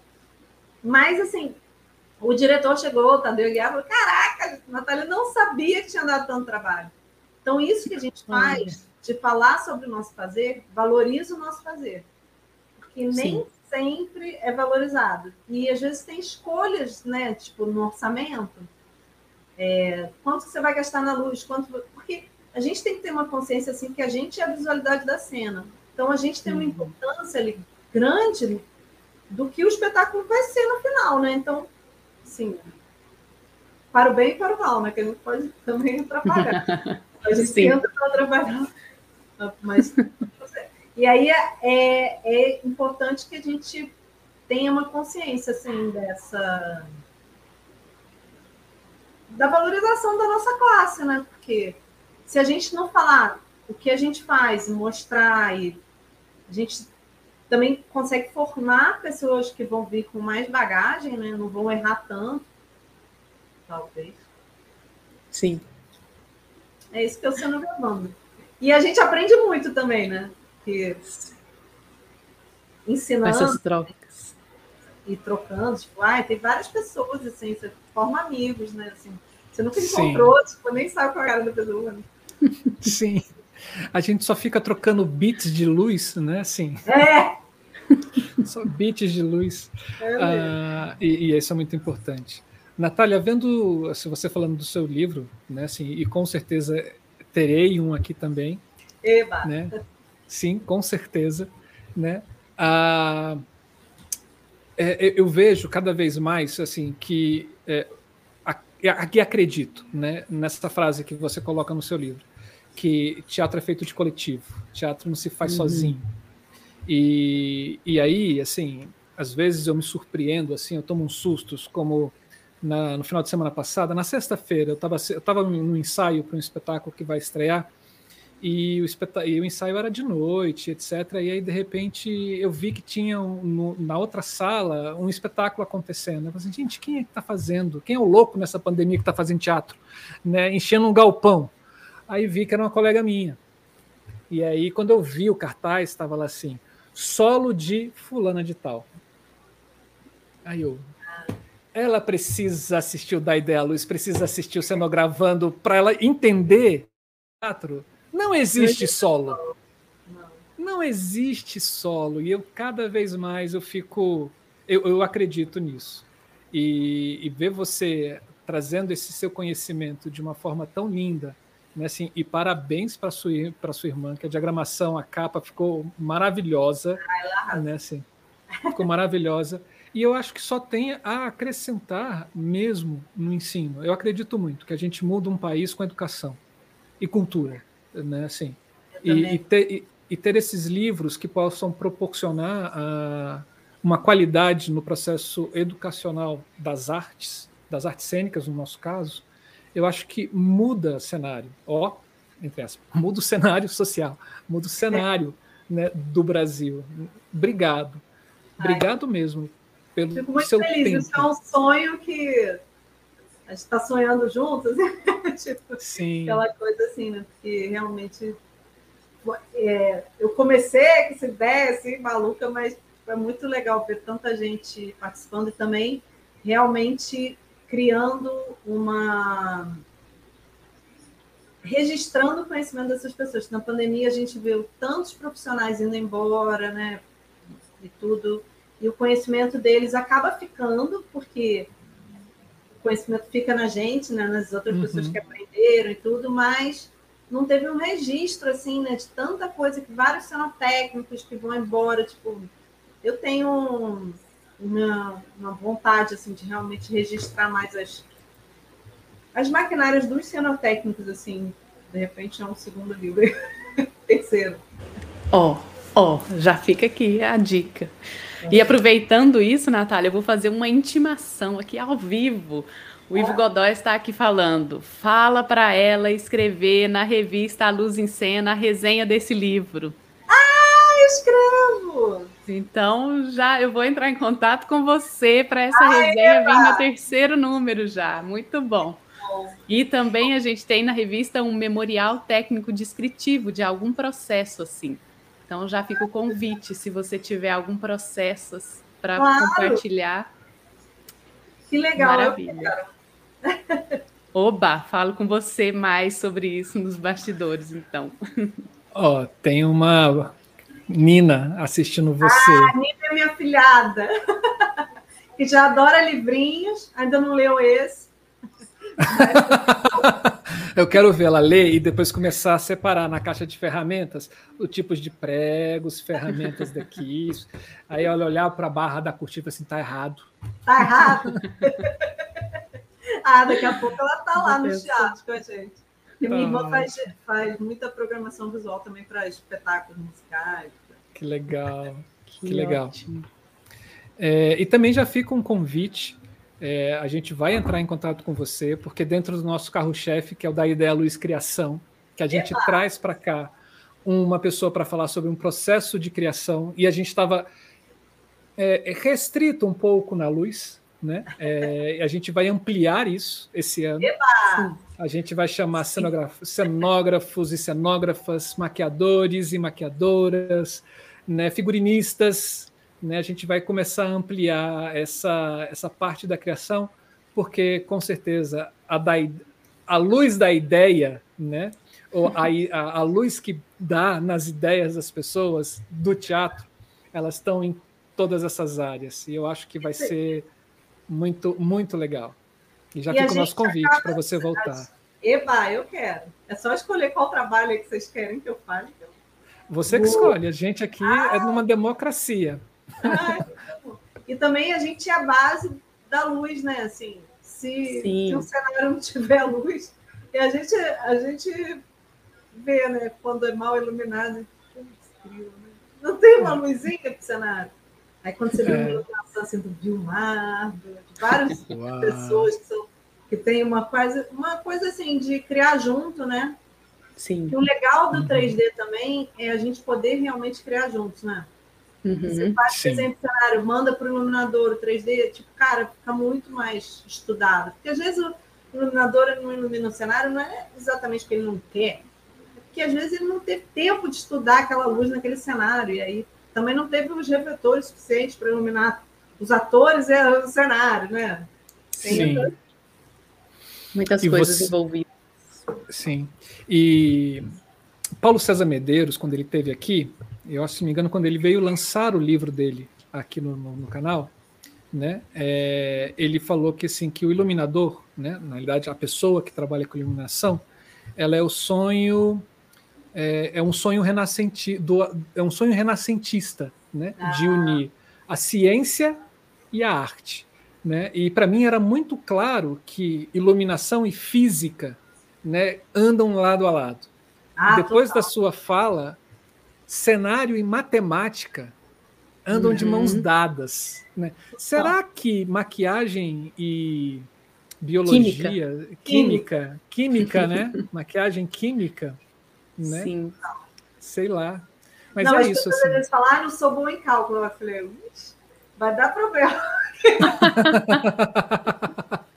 Tem que arranjar alguém que seja bom para ficar ao teu lado, porque se errar, ah, não vai dar para fazer cortina, não vai dar para comprar tudo aquilo. Sim. Sim. Bom, a gente vai descobrir isso, né, Marcelo? Trazendo essas pessoas para cá. Com certeza. Gente, eu vou aproveitar aqui para fazer um merchan bem rápido. Já se inscreveu no canal? Se inscreva, deixe o joinha, compartilhe o vídeo com o maior número de pessoas possíveis, acione o sininho. Nós estamos nas redes sociais, Facebook, Instagram e Telegram. Estamos nas plataformas de podcast, então se tem preferência por ouvir, procure dar ideia à luz. Para contribuir com esse canal, hoje tem três formas: através do super chat aqui na conversa, ou tornando-se membro, membra do nosso canal aqui embaixo na tela. E nós estamos com uma vaquinha no abacaxi. A gente tem um abacaxi para dividir com vocês, para vocês ajudarem a gente a pagar a nossa plataforma de é, transmissão. Se vocês quiserem saber mais sobre essa vaquinha, a gente vai publicar nas nossas redes sociais, mas também está aqui no chat já da conversa o o link para você poder contribuir com a gente. E o QR Code está do seu lado aí, ó. É simples, Aqui, é só você escanear e limpar a sua conta bancária. A gente só precisa de 400 dólares. Só isso. Só isso, só, só. Só, só depois do efeito Guedes, né, no dólar. então, a gente já sabe como é que vai ser. É, tipo essa bibliografia, eu falei, cara, você perguntou, eu fiquei pensando, pô, sorte que foi antes dessa aula.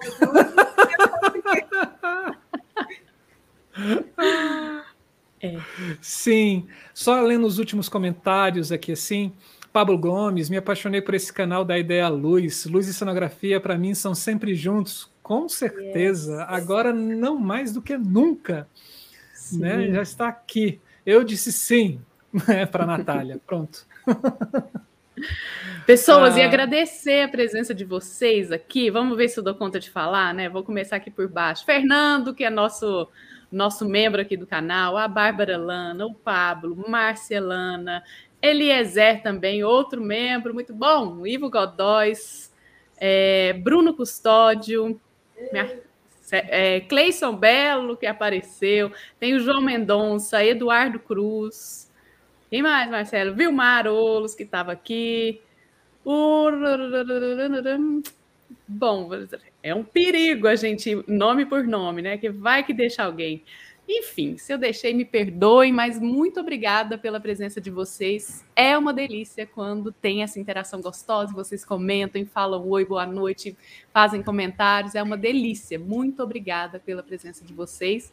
E Natália, estou apaixonada pela profissional que você é, estou encantada com seu livro e que muito bom. obrigada por você. Vamos manter essas relações, essas conexões, né? Vamos, com certeza. Vamos. É, então a gente vai encerrar com um comentário que eu acho muito legal aqui do Eduardo Cruz. Ele fala assim: bom, ele deve ser do Sul, né? Assim, que é trilegal Brasília, Uberlândia e Rio de Janeiro interligados para o mundo todo praticar no chatting. Bem-vindos ao teatro. É meu pai. Pronto.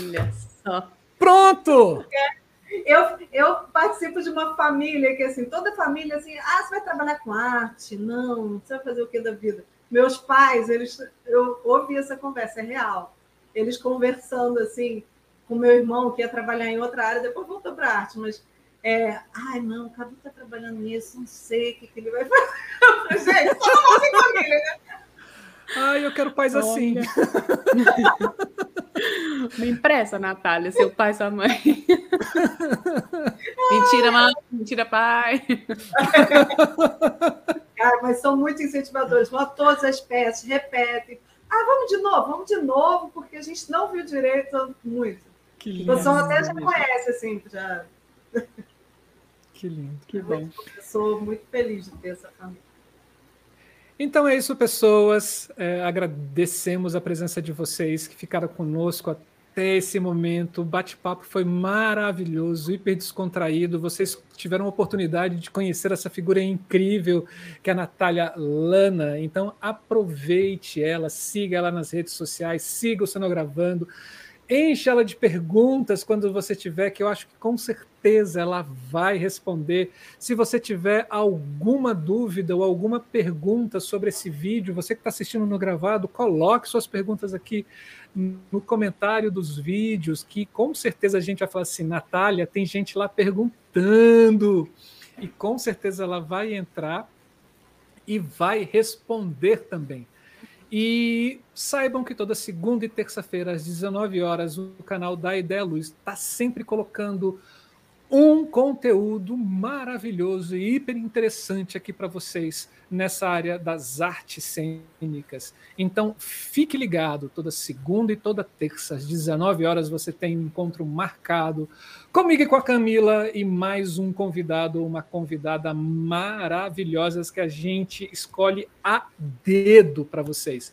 Toda terça-feira é o programa Criação e toda segunda-feira a gente tem outros seis programas variados que vai de livro, como hoje a gente tem pesquisa, a gente tem mundo, a gente tem laboratório, a gente tem tecnologia e a gente tem um incrível debate que vai acontecer semana que vem. Fique ligado nas nossas redes sociais que o debate da semana que vem vai falar sobre luz e dança.